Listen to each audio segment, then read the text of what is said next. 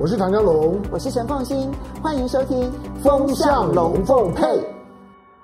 风向龙凤配，我是唐湘龙，我是陈凤新。我带风向，我来跟风向。以免你晕头转向。现在全世界呢，已经搞不清楚中美之间到底发生了什么样子的一个风向了。嗯、我们今天呢，特别邀请了两位来宾呢，来跟大家一起好好讨论，嗯、包括了国际上面，还有包括了两澳两岸在经贸发展的过程当中，嗯、其实你看到中国大陆的积极去对照台湾的消极，嗯，你就会觉得台湾的经贸前途不知道该如何是好。嗯，那么两位。来宾呢，一位呢是大家非常熟悉的介文吉介大使，介大使你好，来好，向龙好，大家好。第二位呢也是大家非常熟悉的杨永明杨教授，欢迎我们，欢迎大家好。好来，那我们今天呢第一个要来谈的这个话题哦是。中美之间对抗的很多的场景，这里面所凸显出来的矛盾，以及它的这里面的讽刺。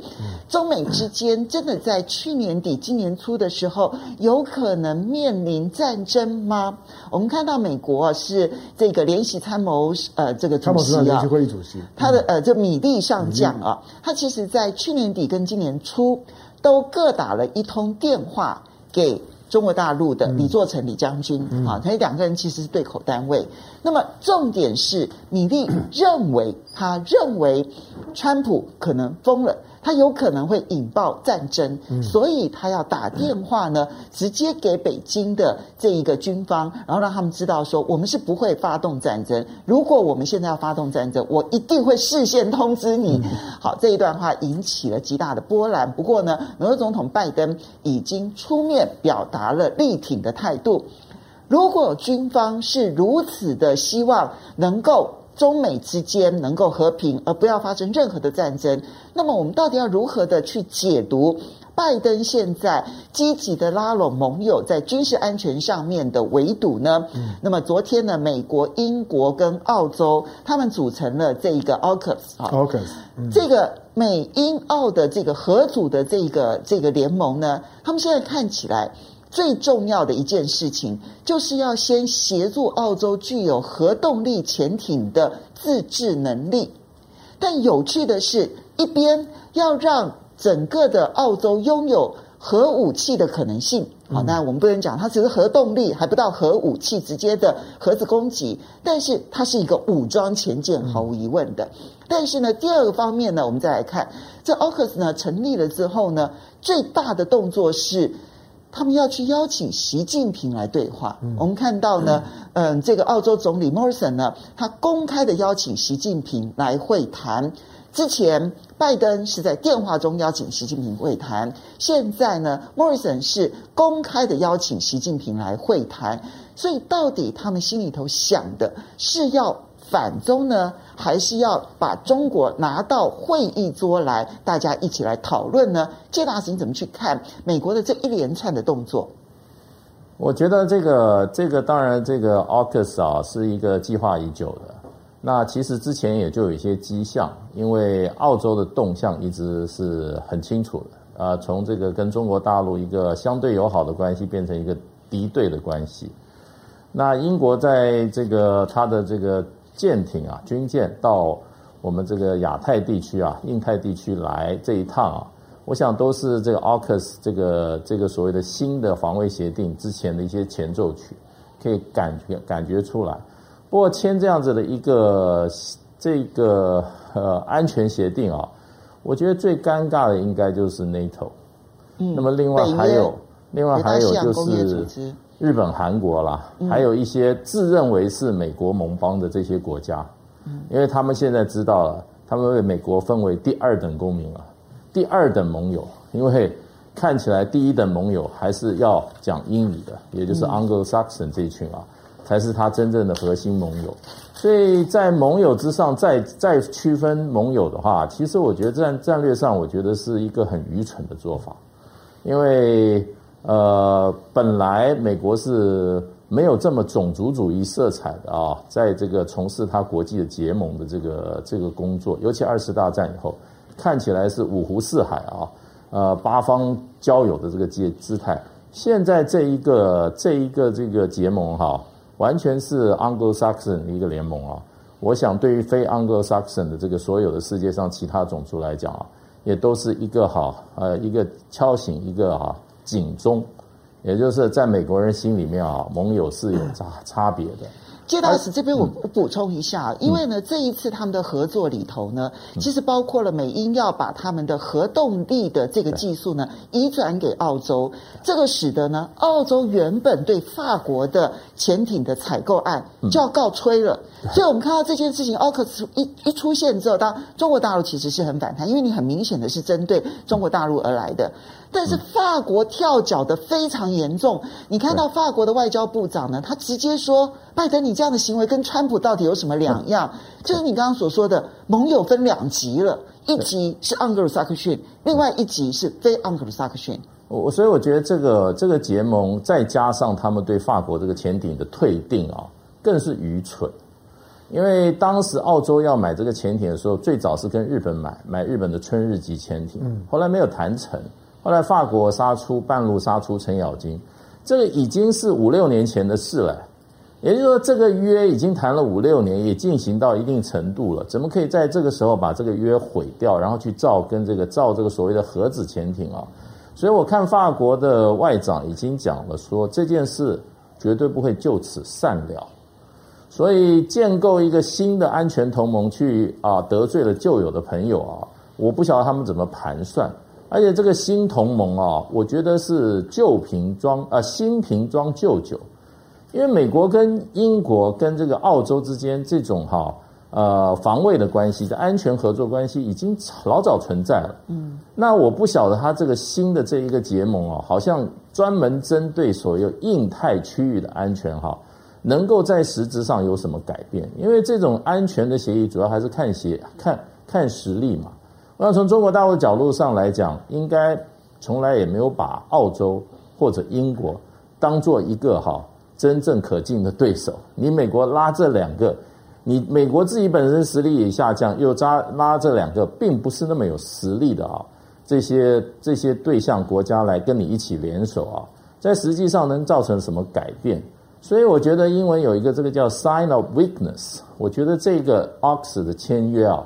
正好反映出哈，美国现在哈张皇失措，另外哈真的有一点步伐混乱，而且这个策略上啊，那么是啊呃不但没有好处哈，反而啊先伤到自己的一个安全上的一个一个，只能说是一个策略啊，因为他没有办法改变什么，嗯，也不能够。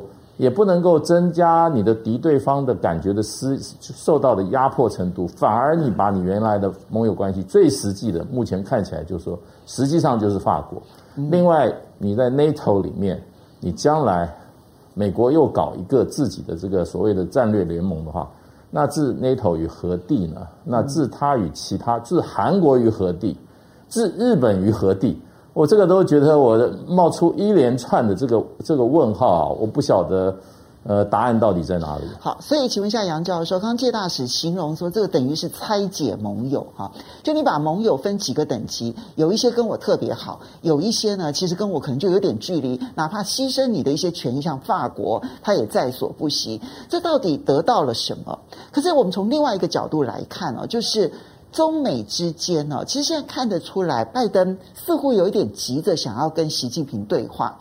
之前《伦敦金融时报》报道说，拜登在电话中邀请习近平呢，当面的面对面见见面，但是习近平不置可否，似乎吃了一个冷钉子啊。那么，所以这件事情呢，其实对拜登的形象影响非常的大。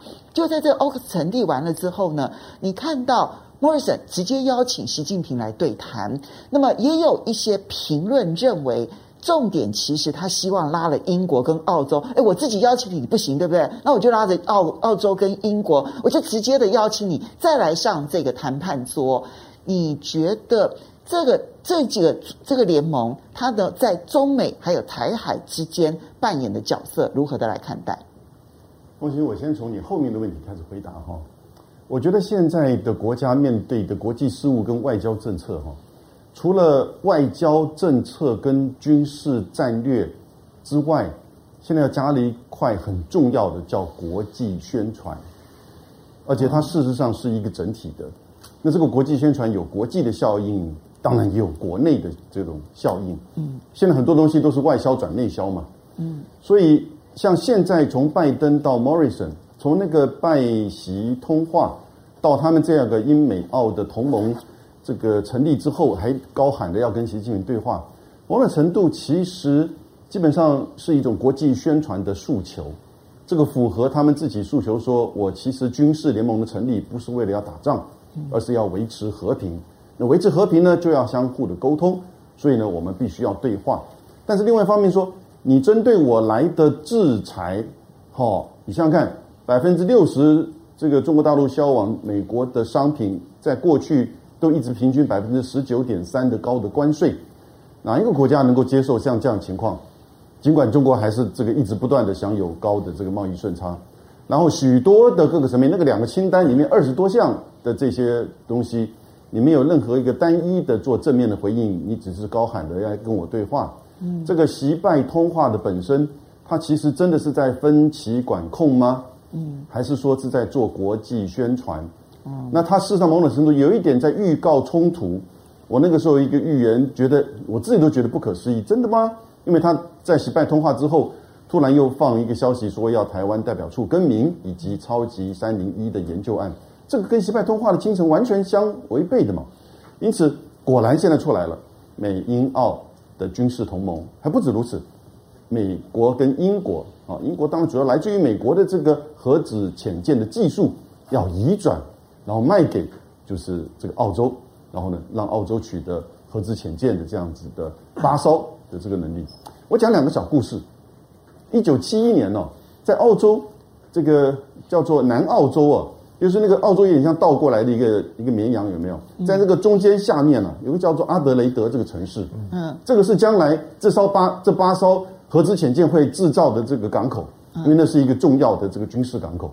阿德雷德在一九七一年的时候啊，那个港口外面的水啊，侦测到有辐射源，好，然后呢有辐射的这物质，然后那个时候整个澳洲人就非常的群情激愤，为什么？因为那个时候刚好从六八年开始，法国在南太平洋进行核子试爆，嗯，所以呢，就整个大家示威抗议。后来那个时候，澳洲政府啊，还跑到国际法庭，去控告法国在南太平洋的核子试爆破坏的环境。嗯，结果法国还输了啊。当然，法国也没有去参与这个，而且不否认、不承认它的这个效力。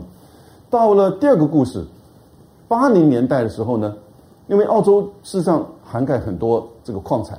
现在主要的好的这个铁矿产输往中国大陆，对不对？它有铀矿，对，它有铀矿。澳洲在八零年代的时候到九零年代，一九九六年的有个政策叫做“三个矿坑”的政策。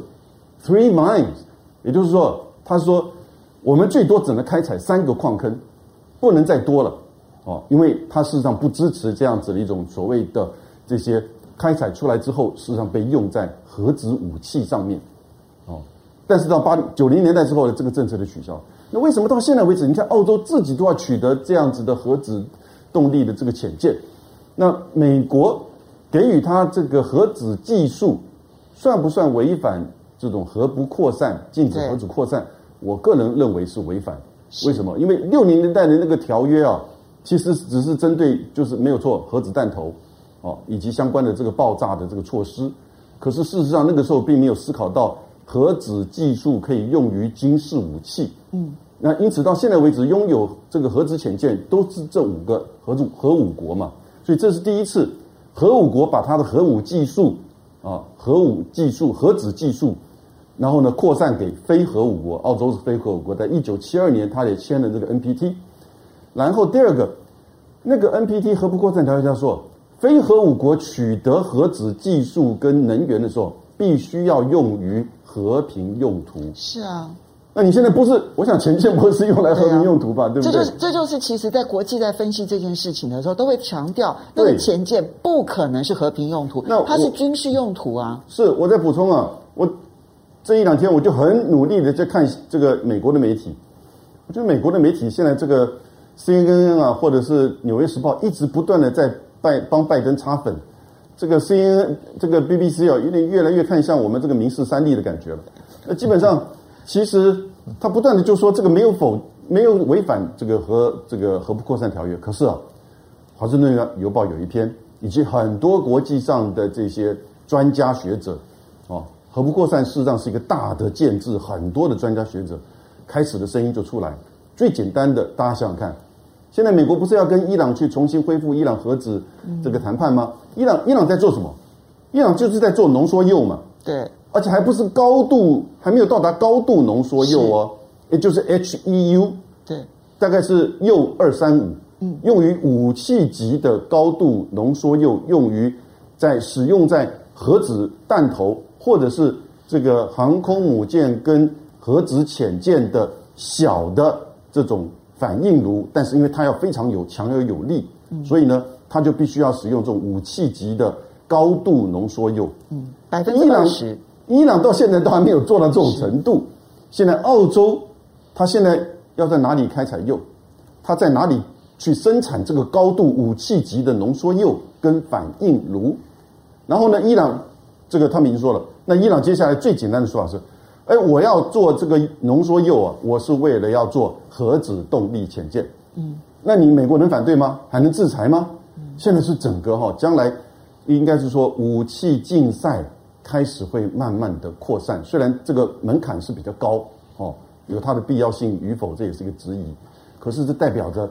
整个美国在印太，他已经不太顾北大西洋了。他觉得英德国、法国，你自己跟我不同调，你自己要去跟这个俄罗斯去去和解，去搞北溪二号，对不对？那你就负责你自己面对俄罗斯的这个安全吧。也许真的需要我的时候，我再用我的军力，反正我的军力在你国家里面有驻军嘛。可是，在印太，我觉得他现在在建构一个叫做亚洲北约，嗯，什么东西呢？美印澳同盟。加美日安保，嗯，因为日澳之间呢，其实过去这几年签署了好多个比较低阶的军事互访以及相关的协助基地的使用的这个协议，在他们的许多的，就是说的这个共同演习当中啊，开始都不断的应用。日本在一二零一五年的安保新安保法之后呢，也可以以所谓的集体自卫的名义呢。在参与到海外的这种派军以及国际的演习，所以现在你看到就是美日安保，然后呢，美英澳的军事同盟，印度在外面摇旗呐喊一下啊，因为印度太遥远，而且印度太这个太特殊，太弱了，对，所以这个不太可能跟印度去军事同盟，否则印度跟巴基斯坦打起来，美国去帮助吗？嗯，对不对？所以。基本上现在就在整个亚太地区，它建构的就是这个，我把它叫亚洲北约了哈，还找不到更好的名称。但是呢，这样子的一个双重的以美国为轴心的，然后呢各自都有驻军跟核子动力潜舰的美国主导的军事的这种联盟的结合哈，其实当然这就是针对整个第一岛屿链的防卫，以及再去压制中国的。军所谓的军事的发展，所以香龙，其实我们刚刚听到杨教授这样讲，看起来。美国想要去诉求跟中国大陆的面对面会谈，其实只是为了国际宣传用的，它并没有实质要改善的任何的想法，包括了把澳洲端到前面来，然后去喊话说要去见面，这件事情都是表象的。可是实质的是建构更深的一层的那种在军事上面同盟的一种围堵的一个政策，不管说是这个 AUKUS 啊，或者是美日安保，它加总起来，如果你用亚太版的。北约准北约好了，因为其实那距离北约当然很遥远。但是如果我们用这个概念来去思考问题的话，那么彼此之间这一种结盟的关系似乎正在深化，但它所引发的副作用，当然第一个就是那欧洲的这些同盟其实就等于是被你给抛弃了。好，第二个很重要的深层其实是对于全世界的那一个军备上面的重新再启动。哇，那个竞赛重新再启动，对于全世界产生了恶劣示范效果，那是国际秩序大乱。可是现在美国对他来说，好像似乎也不去思考这一个全面性的核不扩散的这一种国际秩序看起来要被打破，它的这个严重性，他完全不在乎了。那我我我觉得从中国的角度来讲嘛，当然他对于他对于这样子一个 August 里面，我我想我想中国未来呢。所有的挤压的重点会在英国跟澳洲身身上，嗯，就是中美中美之间反正本来就对抗格局，可是英国呢，真的他也是太可恶了。时隔一百八十年，三个三个甲子之后呢，那种的鸦片战争时候的船坚炮利又回来了。那英国英英国这样子的一个在欧亚陆块当中的西部边缘的一个小岛国，竟然呢在亚洲跟着美国呢拉帮结结派的在挤压中国，那个从从从亚洲政治或者从中国的视角来讲，绝对是难以忍受的。所以接下去的中英关系哦，恐怕会会有很大的变化。好，当然在这次的就是说有关于要要要把设计，然后呢协助呢澳洲去建立销售。就是核动力潜舰的这件事情，它对于它对地球上面来讲的所有的二战之后的，就是说呢，这个军事的游戏规则几乎是全面性的打破。嗯，我们我我们不用不用听了，因为刚刚有永明提到了一些西方媒体的擦脂抹粉的讲法，这不用管。我们比如说，你你你今天的去也不是不用管了，你只是看清了他们的双标。对，我的意思就是说，你你今天去买武器的时候呢，你买一支枪，但是你没有买子弹。那你认为你买买那买那支枪干嘛？嗯，就是如果如果如果如果今天呢，当我当我要要去攻击别人的时候呢，到底是枪杀了人，还是子弹杀呃杀了人，少一个都不可以啊。好，那这一次的这次在澳洲的那十二艘的潜舰订单上面下下文章，我相信他们盘算了非常久，因为它有好好几个层面。第一个，那是一笔大钱，嗯，十二艘潜舰呢是今天当下地球上面的最大一笔的单一的潜舰的订单。那澳洲呢？自从呢跟跟那个法国签了之后呢，法国帮他设计了之后，那签了之后，你要知道法国是设计啊，背后还有很多技术是德德国，是德法一体。其实名义上面来讲是法国设计帮澳洲设计，可是背后有很多的潜舰技术是德国技术啊。所以法国跟德国赚钱的机会硬生生被吞走。真的就是你你基本上是用这种蓝蓝湖的方方式。就是我，我都胡胡牌了，我打败了日本。日本呢，当时日本呢刚为了澳洲的这十二艘潜舰，日本甚至于修改了它的武器出口的禁令。安倍时代定了的武器出口三原则，就是专门为了这十二艘，希望澳洲能够呢青睐日本的苍龙级的潜舰。苍龙级潜舰做传统潜舰应该是不错的了。可是澳洲最后呢，跟跟跟法国签了，当时是九百亿美金，九百亿美金哦。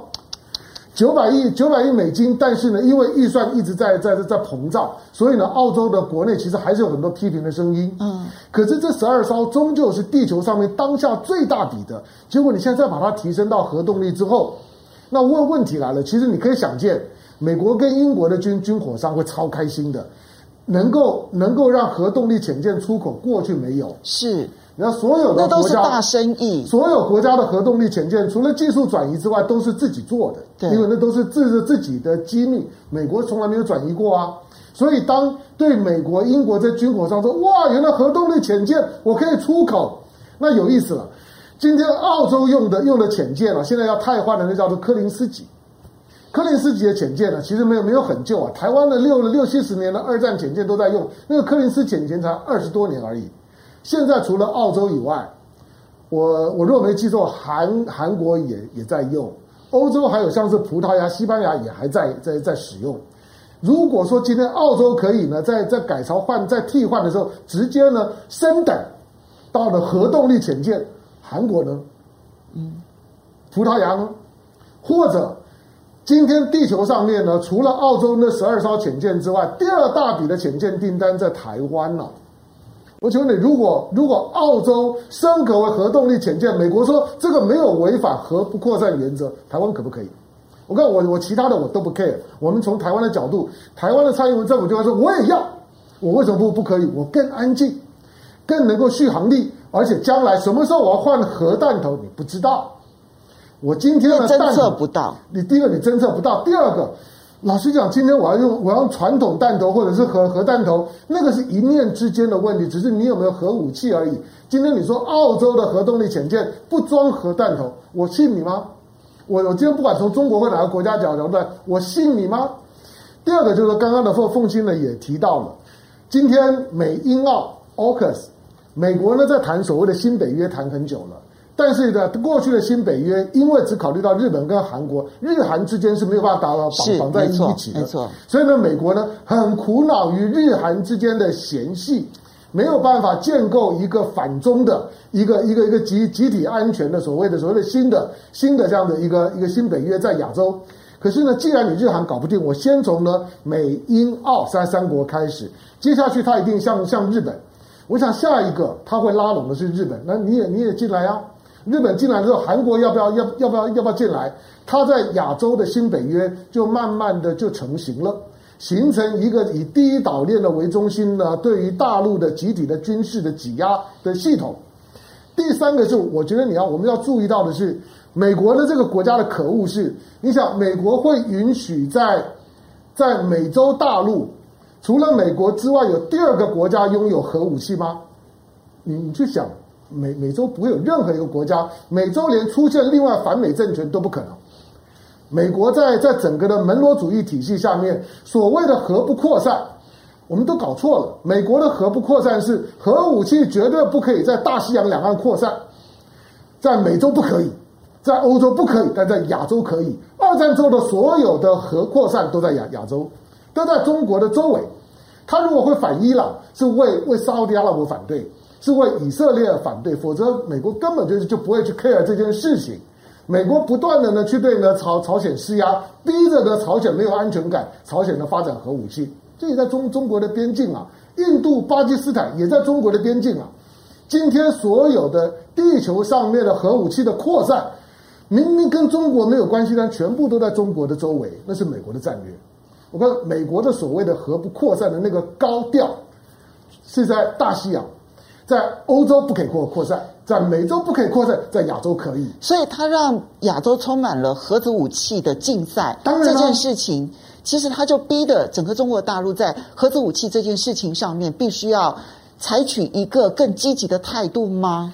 他的当然对中对中国来说，但整个亚洲地区不就是布满了各式各样的严重性的地雷吗？我我我刚刚这样讲，大家可能就比较清楚，今天所谓的核扩散的概念。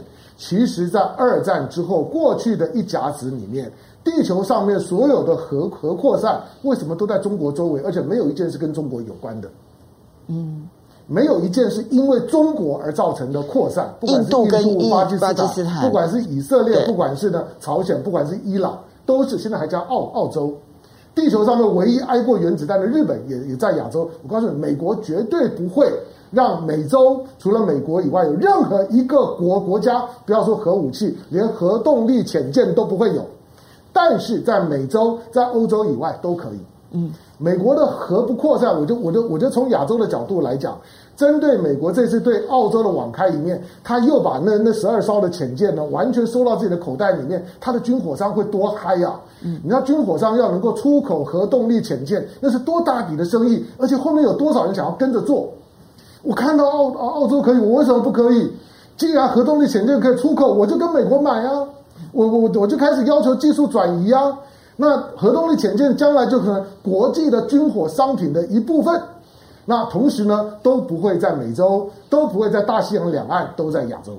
嗯，好，所以这个话题其实对亚洲的整个的安危影响其实极为的重要。我们来回应几位网友的这个留言啊。首先，先谢谢 VC 的董内啊，谢谢你，他在澳洲这样子哈。嗯、然后 X One 他非常开心的说，欧盟说会支持台湾，应该会签贸易协议吧？哈，嗯，好，我们等一下会好好来谈。然后优听晃他说，不知道赵少康到底要干嘛？我总觉得他各种操作很奇怪，但又说不出来。哈，这个跟国民党的选举有关，等一下我们请向荣好好的来回应一下哈。然后这个来 care，这个是这个 like care 哈，他说台湾为了买武器举债多少了，还买，为了下一代考虑一下吧，别把自己给玩死了哈。那常思睿说，感觉老美在支持盟友的过程当中给自己埋地雷耶。如果这些国家都有核武的话，那么美国的话语权会更强吗？感觉上是更弱哦。好，当然这个其实后续啊，其实我觉得美国很多的外交政策，它常常就是有那种炒短线，然后成为长期隐忧。嗯、我们最明显的、最近的例子，其实就是塔利班。嗯啊，你想想看，在当呃冷战时期的时候，不管是塔利班也好，或者是宾拉登也好，是美国的盟友，他所有的武器装备啦，还有包括了那些训练，全部都是美国提供的。那但是反过头来的时候，这个时候当他们觉得说美国太偏以色列的时候，成为美国最大的敌人。嗯，可是那现在当然他们可能觉得这样，所以这种结果，盎格鲁撒克逊的这个呃来的人比较可以值得信任，但世界上绝对没有那么单纯的事情哈。好，然后这个呃，Misty Future 他说，如果他们这样搞，到时候中国也可以考虑给伊朗、古巴提供核武，甚至于导弹也给他们整一下，看看美国受不受得了。嗯、然后这个央后他说，西方国家随时在见缝插针，就是要毁掉中国族群吗？哈、嗯。那么周仁杰说，美国放手世界进入战备竞争、军事竞赛，日本一旦国家正常化，就会像神隐少年当中的无脸男带来灾难。然后这个 Helen W 他说，澳洲其实就是美国的刹车皮，先碾压过澳洲，再来冲撞美国。好，这个话题啊，其实嗯。长期来讲，还有很重烈、重大的一个发展。不过现在聊天室的人，你们到底有没有很认真在听国际新闻？讨论的都是国民党的选举，这样。然后呢，讨论的是唐湘龙去访问张亚中。其实湘龙，你应该是每一个党主席候选人都访问了吧？我都访问完了。对啊，他每一个都访问了。然后呢，还有赵少康访问朱立伦这样子。好吧，嗯，你要不要谈国民党选举？回应一下，我我我，我觉得我们先把先把这走啊。国民党选举最后我们有有时间再谈。好，那你要等到最后，我们最后来谈。没有问题，对的。好，接因为接下来这个话题，我觉得对台湾的那个未来的发展，国民党主席们要不要好好的来？不是要选国民党主席的人，应该要回应的是这个问题。我们来看一下啊。那么昨天呢，这个美台的智库有一个研讨会，美国的智库呢就很明确的告诉台湾说。美台之间的 FTA 自由贸易协定，你别指望了，你还是认真的去加入 CPTPP 吧。嗯、好，这就是我们现在看到，就是你看到美国智库说，哎呀，要加入，哎，美台之间要谈 FTA 是不可能的，因为美国根本没有意愿。嗯，好，但是、欸、我们美美猪都已经吃了耶，没没没有用啊。他他没有跟你军备，我们都照规矩买啊。哎，下次他会不会讲说，你先买了浅舰之后再说？这样。这真的很夸张哎！这猪肉我们都吃下去了，我们一百套的鱼叉飞弹也买了耶。对，我们都都以为说呢，只要他乖乖的把莱猪吃下去，听蔡英文的话，吃莱猪之后，我们就可以签 FTA 了。呃，没有。现在美国的，而而且这一个智库是最亲台湾的，嗯，台湾研究中心哦，嗯，所以这。全美国智库当中最亲台湾的哦，他说没有指望了，你们还是去指望 CPTPP 吧。嗯、但是我们接下来看到《伦敦金融时报》其实呢，在前几天的时候有一则报道，它的标题就直接讲说，台湾正在关上这一个参与 CPTPP 的大门。他指责的是台湾哦，因为台湾从这个宣布说我们想参加之后，没有任何动作。是的。没有一点点动作都没有。那今年的轮值主席国是日本，那日本在抱怨说，我们很想帮台湾，但台湾你连申请都没申请。嗯，好。可是呢，昨天晚上是中国大陆的商务部，他正式的向纽西兰递件，因为纽西兰是这里面的平台国，向纽西兰地建说，他们决定要参加 CPTPP，表示他前面很多的初期步骤已经完成了。而且呢，明年的轮值主席国是新加坡。嗯，新加坡已经明确表态，希望欢迎中国大陆加入 CPTPP。所以，介大使，你怎么去看？中国大陆在 CPTPP 这些事情上面很积极，他已经有 RCEP，他觉得还不够，他要加入 CPTPP。可是台湾什么都没有。但是我们在 CPTPP 的这个事情上面，如果按照《伦敦金融时报》的那一个访问，然后以及他采访出来得出的结论，是台湾的行政怠惰导致现在什么都没有。谢大使，对，其实我我在这个经贸部门也服务过哈，大概第一个哈就是台美 FTA 啊。这是真的是不可能，为什么？因为美国它必须要有一个所谓的授权法案，这个授权法案也就是说它必须要有效，因为美国是这个授权法案哈，贸易授权法案，你如果有的话哈，你在外面才能够谈这个贸易协定，因为回到美国国会审议的时候哈，它只能做这所谓包裹式的同意或不同意，要就是全全接受，要是全不接受，那这没有这个授权法案的话，就可能要拆开来审。那拆开来审的话，那人家就不愿意跟你谈了，因为你谈了半天回去，你这边又同意，那边不同意，不行啊。所以现在美国没有贸易授权法案，现在好像已经过时，已经生效了。没有通过之前啊，没有没有新的贸易授权法案啊，美国不具备与各国啊任何国家谈判 FTA 的条件。那这是第一个。第二个就是说，共和党跟民主党哈在贸易贸易这些条约上啊，基本上有很大的差别。共和党是强调公平贸易，民主党是强调什么？是强调啊啊自共和党是强调自由贸易。嗯。民主党是强调公平贸易，嗯，所以呢，民主党很少签自由贸易协定，基本上都是共和党在签的。那所以拜登政府一上台以后，不管是拜伦或者是这个这个戴奇啊，都明讲说他没有意愿要签任何的贸易协定，也不是针对台湾，也不是针，他就是不会签这种有优惠优惠性待遇的自由贸易协定，这是不可能的。所以这个是可以打消的。那所以我们在这个民进党政府跟这个美国在谈的时候，一直提出发明一个新名词，叫 Bilateral Trade Agreement（BTA） 哈。我我翻遍国际贸易法的任何的这种哈规定啊，我不懂什么叫 BTA，嗯，它没有任何没没有任何的意义，因为 FTA 表示就是说你有给予相互给予优惠的贸易的待遇，嗯，那 BTA 我不晓得它有什么意义，在法律上。不存在这个名词，没有，它有宣传意义啊！嗯、你刚刚没有听到杨教授说，嗯就是、现在国际上面宣传比什么都重要。嗯、宣宣传就是空的，因为我们跟美国之间有贸易协定啊，就是我们加入 WTO 的那一刻，跟美国双边谈好的那个贸易条件，最后用最惠国待遇原则交给所有的 WTO 会员国啊，所以这个就是我们跟美国的也是多边的一个同意，也是双边一个协议哈。所以现在民进党跟着美国唱这个 BTA 啊，我觉得纯粹是哈在糊弄整个台湾的社会了，就是就是欺骗。可是那你怎么看 CPTPP？因为大家觉得 CPTPP 跨太平洋伙伴全面进步协定是日本主导的，日本现在非常亲台啊，所以呢，日本主导我们就一定能够参加 CPTPP 了吧？不不太不太一定，而且啊，这个 CPTPP 哈。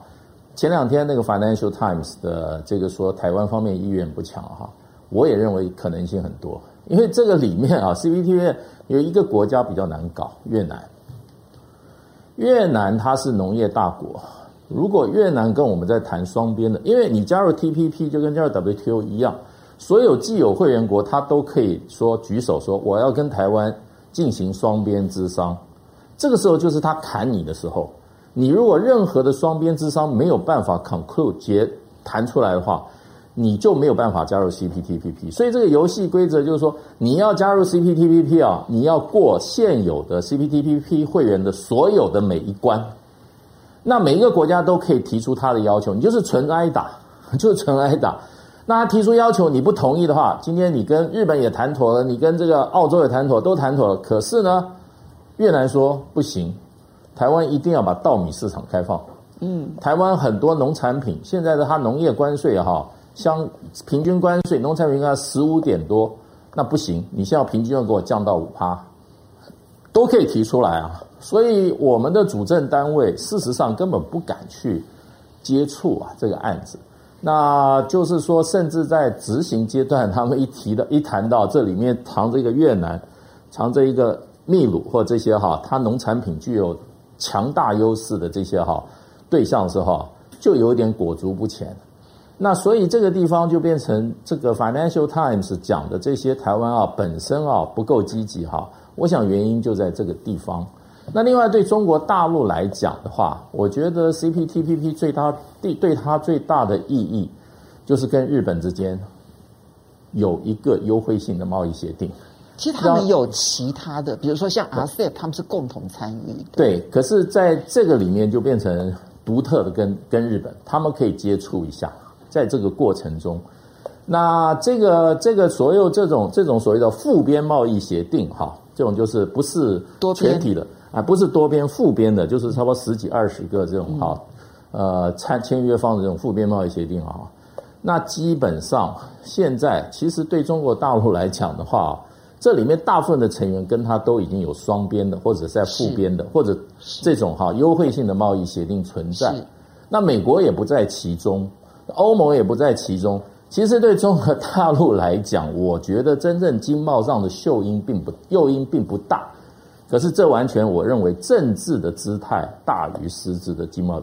那我认为它针对是日本，嗯，对日本在经贸上开一个机会，跟你日本来谈，看你需要从中国市场得到什么优惠的，我给你。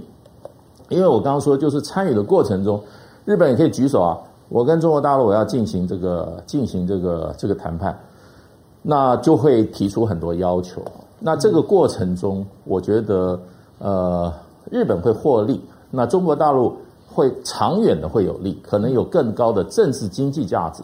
那实际贸易价值的话，一定是日本会获利。嗯，所以不过现在看起来啊，他已经向这个澳洲哈提出了这个申请，不啊，纽西兰提出申请，因为你说纽西兰在入会它是窗口，嗯，CPTPP 它窗口，所以呢，呃，这已经显示已经走过一两轮了。是，也就是他的这个起码是商务部的这个副部长哈。应该跟所有国家的贸易单位都都走过了，所以他现在就开始正式提提申请。以后呢，就这些国家开始举手，说我要跟中国进行双边之商，意思就开始，嗯，来怎么样，来打劫你啊？因为你要加入，你就要答应我的条件啊。嗯，这个是一个漫长的过程，也可能两年、三年、五年、十年都很难讲。可是你看，反反过头来，蔡英文政府。连这个动作都不做。在过去的时候，呃，早期的时候，为了加入 CPT，我们的经贸部门已经完成初次的一次试探了，也就是跟所有这些国家的他们的这个主管单位哈，这个哈次长级的，事实上走过一轮了。可我就不晓得为什么民党政府天天叫的这个这个盛嚣云尘上哈，可是动作上非常保守。我觉得还是考虑到哈，参与这些。优惠性贸易协定哈，台湾啊本身要付出的代价，尤其在农农农业方面的代价。这边请教一下杨杨教授，我觉得这哦就在这两天呢、啊，这种很戏剧性的发展呢、啊，其实让我有很强烈的那种虚实差距的感觉。就去年十月的时候，其实 CPTPP 呢，它开始运作，然后开始越来越好的时候，两岸都。公开的说想要参加，好的，想要跟你书面提出申请是不一样的哈。那当时大家会觉得说，哎，你大陆是讲真的吗？因为你已经有 RCEP，其实 CPTPP 它里面很多的要求对中国大陆来讲不见得有利哈，它其实是利弊参半，也许利大于弊。那你可能讲讲而已，但是现在看起来他是玩真的，而且他很认真的玩真的。因为就像刚刚介大使说的，你要正式提出申请之前，其实你已经走两轮了。就是呃，你你又对我有什么要求？我们可能谈判的是些什么样子的内容？这必须要先事先磋商，磋商完之后才能正式的提出申请。台湾台湾这边喊得很很激烈，而且不断的强调说我们的机会非常的好，我们非常有可能。可是喊完了之后，今年是最好的机会，没有提申请，那个虚跟实差距太远了吧？我先谈中国大陆这一边哈。在其实去年的时候，习近平就提到说不排除加入 CPTPP。嗯，然后呢，今年的二月一号，英国的正式宣布啊，要申请加入 TP CPTPP，也就是跟昨天一样到纽西兰 CPTPP 办公室是在纽西兰，所以他先在那边提出申请。昨天九月十六号，我觉得很有趣味的一个对比。你看，拜登宣布成立美英澳。军事联盟，出售这个核子潜舰的技术给澳洲。但同一天，九月十六号，中国宣布要申请加入 CPTPP，促进整个区域的经济的发展。哪一个国家在做正确的事？哪一个国家在做对这个区域真的有利的事？在 CPTPP 上面呢？英国大概从六月份开始就进行个别的谈判，因为这十一个国家里面，你要加入的话，要进行个别谈判。今年的轮值主席国是日本，明年是新加坡，所以呢，它这个个别谈判，英国现在，然后呢，开始进入到一定的程度之后呢，它里面这个部长会议就会决定说，我们要成立这个这个国家提出申请的这个工作小组会议，嗯去检视它跟每一个国家的这个谈判的过程跟结果。有时候他会把两三个国家绑在一起，一起进行谈判。这些贸易谈判其实对这些国家而言，其实是很经常的事情。因为从以前 GATT 到 WTO 啊，到双边的这些 FTA，跟多边的区域贸易协定 RTA 哈，事实上是经常举行。所以呢，英国最快明年年底说不定就可以加入 CPTPP。可是中国大陆呢，就在前一阵子的时候啊，正式的用信函通知澳洲的政府跟澳洲的国会，对说我也要跟你举行技术谈判，要进入 CPTPP 的这样过程。澳洲的媒体很讽刺的说：“嗯，你有没有搞错？你不是在跟我这个贸易关系不太好，你还跟我谈这个进入 CPTPP？” 中国大陆这个事实上展现的，我觉得四个理由。第一个理由，这是符合它整体的经济的大战略。对，因为它是走向市场开放，而且是等于跟区域整合要结合在一起的。嗯，RCEP、CPTPP 都是高标准的 FDA。嗯，但 CPTPP 更高，因为它几乎不允许有任何的这种所谓拖延，嗯，好，或者是毕业条款，也就是说，你可以在某一些项目，你可以说我保留呃市场的开放、关税的减让，维持三年、五年。CPTPP 基本上其实是不行，你基本上其实全部一下子大概在这个相当短，大概三到五年之内，你必须超过百分之九十五以上的产品，大概都必须要降到百分之五甚至零的关税。在这个十一个范国家的范围之内，RCEP 差不多百分之九十，所以其实差别并不大。那这是一个整个亚洲整合大趋势，是跨太平洋。我们现在看欧洲，你要把南美跟欧盟，欧盟已经老态了，嗯，美国已经靠自己在救自己了。那现在整个亚经济集中在亚洲，你先各位想想看，中国大陆的经济能量如果加上东南亚跟日本、韩国，我们当然希望台湾在里面哈。在这样一个过程当中，你觉得它基本上已经占了全世界多大的经济的比例？而它事实上，RCEP 已经把这个十加五的这个组组合在一起。那 CPTPP 有个好处，因为它有一点跨太平洋，对，在美洲这边有加拿大、墨西哥、智利、秘鲁，哈、嗯，然后呢，在英国，英国应该是确定会进，也许明年，嗯、也许后年年初，大概是这样子，所以它会扩大。那中国大陆当然对这个经济大战符合。第二个。他现在哈，各位，我觉得大陆前一阵子不是针对很多的产业在做管制吗？没错。哦，教育、医疗、这个金融等等之类。嗯。那但是呢，我觉得这是针对服务业开始在做某种程度的这个这个整顿管制，要从美国模式走向德国模式。美国模式什么意思？超过七成以上的 GDP 是来自于服务业，台湾现在就是如此。嗯。德国是五成，对，是制造业。嗯，中国大陆现在其实发现到，你真正很扎实的大国的这个发展，要以制造业、高科技啊作为主轴，而不能让服务业，服务业很容易就是说出现一些危机，那必须要到最后由政府来去解救。所以呢，你它制造业要去加强的话，你就要更多的市场。嗯，那现在内循环这个外循环的双循环的情况之下。当然，CPTPP 加上 RCEP，因为不要忘记了，中国大陆加加入 CPTPP，意思是说以它为轴心，CPTPP 跟 RCEP 就可以结合在一起了。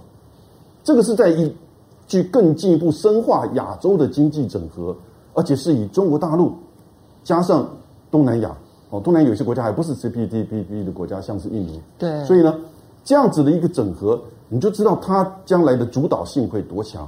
这里面在配合的一带一路的这个计划，所以它在这两大经济因素，一个是经济的大战略，一个是整个市场的这个确保跟扩展，还有两个政治因素，小小的，我觉得不到不是关键。第一个政治因素是，我若加入 CPTPP，将来就算美国回来，他也不太可能拿这个 CPTPP 重新变成 TPP 来针对我中国。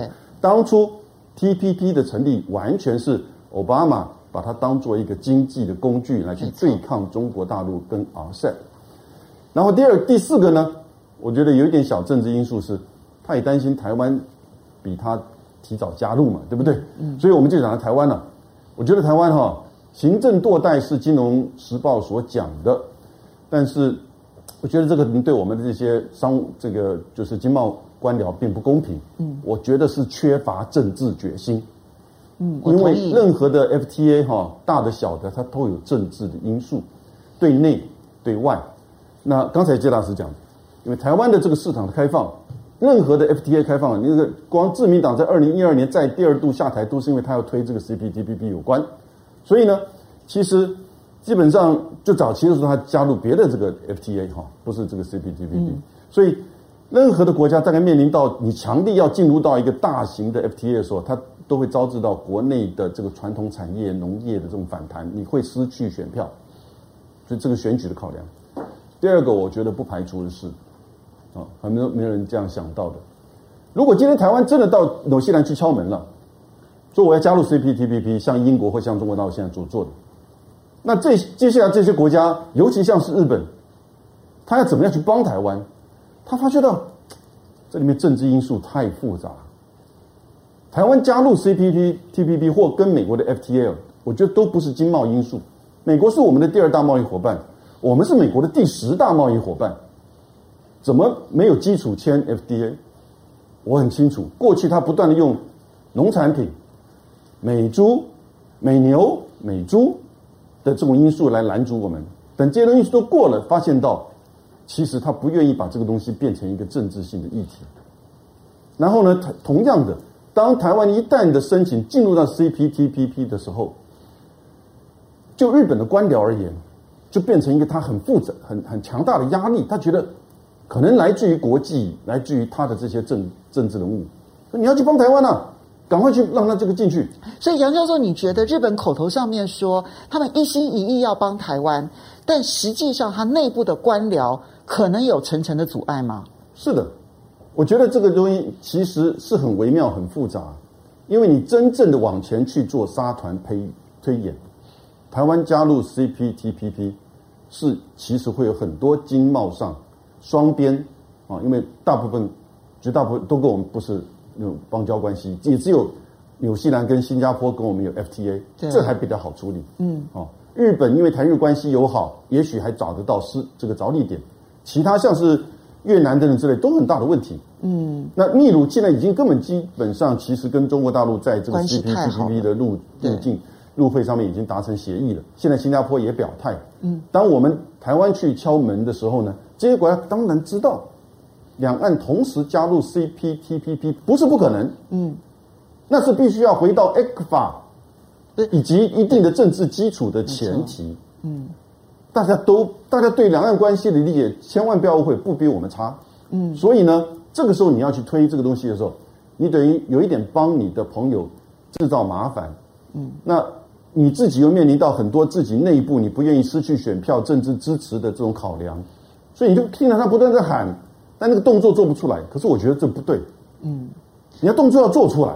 好，所以刚刚杨教授提到的，就是其实台湾看似好像对于 CPTPP 很积极，但现在看起来，它比较像是去年 RCEP 签署的过程当中，台湾的一个对外对内的宣传口宣传它的这个口号而已，而并不是真实的他想要去参加 CPTPP。反而是中国大陆呢，它其实内部经过了经贸上面，还有它经济转型上面的深刻的思考之后，它提出来的时候就是要做到。所以你不能小看习近平去年十月的宣布，因为他宣布的时候看起来他就是要做到它。那可是这个一虚一实之间呢，它所产生的效果是台湾就更接近国际贸易孤儿了。因为我们看似我们自己的这个朋友，不管是美国跟日本，他跟你在经贸上面是绝不让步的。嗯，但是我们在国际的这个事务上面又没有任何的着力点的情况之下，台湾现在贸易是赖以生存的最重要的一个根基，但是我们自己把自己走向了贸易孤儿。这不是台湾被打压，就是在大陆并没有能力去打压这一块。在本来没有的，他如果一旦加入就加入之后，当然就就另当别论。好，我们这件事情对对台湾的影响之大，一方面我们看到了大陆的对于这些议题的准备。嗯，当前两天新加坡表态了之后，王毅的四国行程还没有完，那马上呢，商务部呢就把文件送出送出去了。嗯。那换句话说，它是一整套的东西了。到新加坡，新加坡表达了欢迎，然后 CPTPP 呢被炒热了。隔一天两天，王毅呢到了韩国，还没有离开，商务部呢就递件。好，我们我们呃蔡英文政府呢上台了之后呢，只只对于呢所有的经贸战略大概只表达过两件事情，一个呢就是新南向，嗯，那新南向已经死了，嗯，根本就不用谈。第二个呢就是对加入 CPTPP 表达了一点点的意愿，嗯，可是没有任何的 action，嗯，你知道今年因为今年底 RCEP 要生效了。那 RCEP 生效的时候呢，中国呢就开始进入到它的所谓的亚太全亚太呢自贸区的路径的第三阶段。好，那呃，因为 RCEP 生效，台湾又又不在 RCEP 里面。中国呢，中中国大陆呢，呃，两三个礼拜前呢，还还还同样的就释放讯号说，接下去他要带着香港，把香港当做独立经济体。让香港也进到 RCEP 里头，没错。香港也进去了之后呢，全亚洲就剩下了台湾跟朝鲜了，没有了。嗯，换句话说，就是台湾跟跟跟朝鲜。嗯，RCEP 占占全球的全球的 GDP 的百分之三十。CPTPP 坦白讲，当美国退出，中国没有进来的时候，它只占了十三，其实比例很低，其其实相对来讲是低很多的。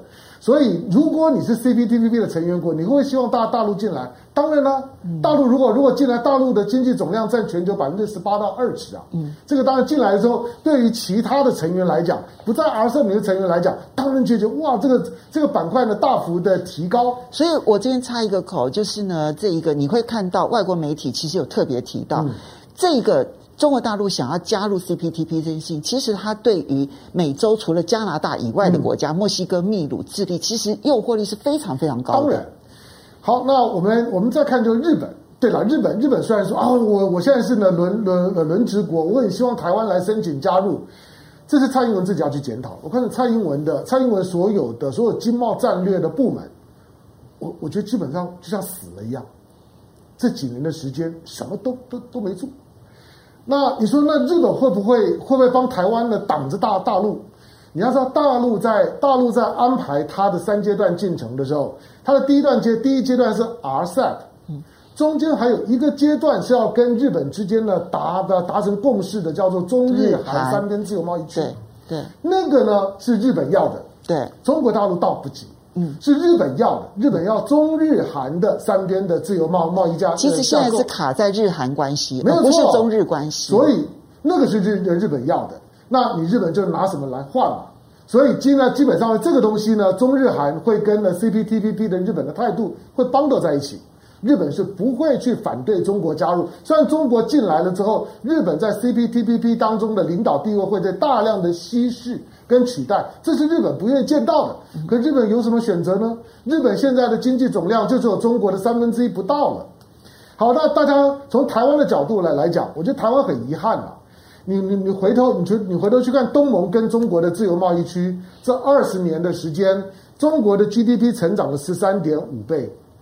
东盟成长了八倍，你你就知道了亚太呢经贸区的形成了之后呢，对这个区块影响有多大，有多大的魅力。去年二零二零年，东盟充满了自信，因为他们的 GDP 超过印度了。嗯，也也不过就是因为亚太的经贸整合。好，那台湾方面很遗憾的就是说，你摆在中美的框架里面，你要知道美国现在在干什么？美国不断的在进行政治跟军事的结盟。但是在经济上面呢，它一直在拆解。中国是倒过来，中国在政治上面是不结盟，军事上面是不结盟，可在经贸上面，它到处去结盟。只要愿意跟他经济结、经贸结盟，它都结盟。换到中国跟美国各自在推动呢某某种的，就是说同盟运动。但是中国呢，在建构它全面性的经济同盟。而美国在建构它全面性的政治跟军事同盟，最后你认为谁会占便宜？这个呢，让大家自己去判断。只是不管是政治同盟或者是军事同盟，台湾都不在里面。这是台湾接下去，台湾如果继续这样子走下去，台湾只剩下 ECFA。嗯，那只剩下 ECFA 之后，你就发现，在整个的区块的经济整合的过程中，台湾因为对大陆的高度的依存度，台湾就会成为中国大陆往外头去进行经济同盟的过程当中的分工体系的一部分，台湾呢就被刺激化了。好，当然我们自己内部产业失衡的问题会变得更严重，嗯、因为呢，这里面我们就只依赖了全球所签署的资通讯的协定，可以享有免税。是的，其他的 IT 以外的产业，其实都会承受那个关税上面我们的不公平竞争，嗯、对韩国也好，对日本也好，对中国大陆也好，对东南亚的任何一个国家，我们的竞争其实就会变得弱化了哈。嗯、我们很快的这一个回应几位网友啊，那么谢谢王玉梅的董内，然后李牧说，那 ECFA 一段的话，台湾会怎样呢？然后这个黑央丈说，新南向其实就是玩假的。然后小尖尖说，CPTPP 多边贸易对台湾影响不大，FTA 才是台湾首要。美国是台湾最大的市场，签 FTA 才是王道。不，美国美国并不是最大的市场。对，最大的市场其实中国大陆。美国甚至在在在在在往后退。你要知道，现在越南对美国的贸易顺差都是台湾的两倍。嗯，好，然后 ZMZ 他说，TPP 条件很苛刻的，中共根本不可能。好，现在就问题在这边喽，嗯、就是很多人会觉得，因为它的条件门槛很高，中国大陆达不到。嗯，但是你从去年他宣布的时候，很多人说他达不到，到现在他正式递件，那代表的是他跟十一国谈了两轮下来之后，他至少判断他自己可以达得到。嗯，这一点其实你们要仔细看那个所有经贸的发展，过去这一年我去注意，其实这件事情很久了。那呃，也许明天我会好好来跟他聊这件事情。嗯你如果了解那个总中间的努力的过程的话，这句话就变成口号，就是说你说他达不到这件事情，那是自己骗自己的口号。嗯，好，好，然后这个 F G 样他说说白了，接下来中国大陆开始收紧台湾的经济前景，对内美国会加紧收割台湾的财富，这好像又形成强烈对比，嗯、对不对？好，好，那么嗯，接下来我们其实就要来花一点点的时间谈。国民党的党主席的选举，下个礼拜六就要投票了。嗯，香乐、嗯、你要先讲吗？好，没有，就我，我有，我也，我只把四个候选人都都访问完。那当然强强弱，我想大家心里面都有底。那昨昨天呢，TVBS 也有一份民民调流流出来，虽然那个民调大家在高度的怀疑，就是说，因为你要知道，要要做一个政党的政党的党主席的民调，那个不好做，因为、嗯、因为他是党员投票，因为你找不到党员，你要知道党员在哪里。你要有党员的电话，那党你要你要能够你有党员的 sample 要摆在那个地地方啊，那所以大家就怀疑就是说应该是国民党的哪个系统去委托 TVBS 做的，然后外流。好，那假假定呢那个那个民调呢做出来之后，因为针对党员做的民调，那那个结果假定呢是是正确的，没有没有任何的这个什么加油怪物添添醋的。那现在张亚中第一，嗯，张亚中三十点多，嗯。朱立伦原来被认为是领先的，现在退到第二名，二十七点多。这个趋趋势呢，跟二零一九年呢国民党的就是说总统的党内初选刚开始的时候情况一模一样。一开始朱立伦领先，然后呢大家呢就在就在看韩韩国瑜，韩国瑜一表态之后呢就翻翻过去了。嗯，那翻过去之后到底是什么原因？因为那个时候就终究终究呢总统的提名呢那还有全民调的部部分，但是这是纯粹针对党员啊。好，那大家就怀疑说这里面是不是有弃保效应？这些呢都都不管，弃保是后面的阴谋论的问题。总而言之，这份民调告诉你，张亚中现在声势不弱。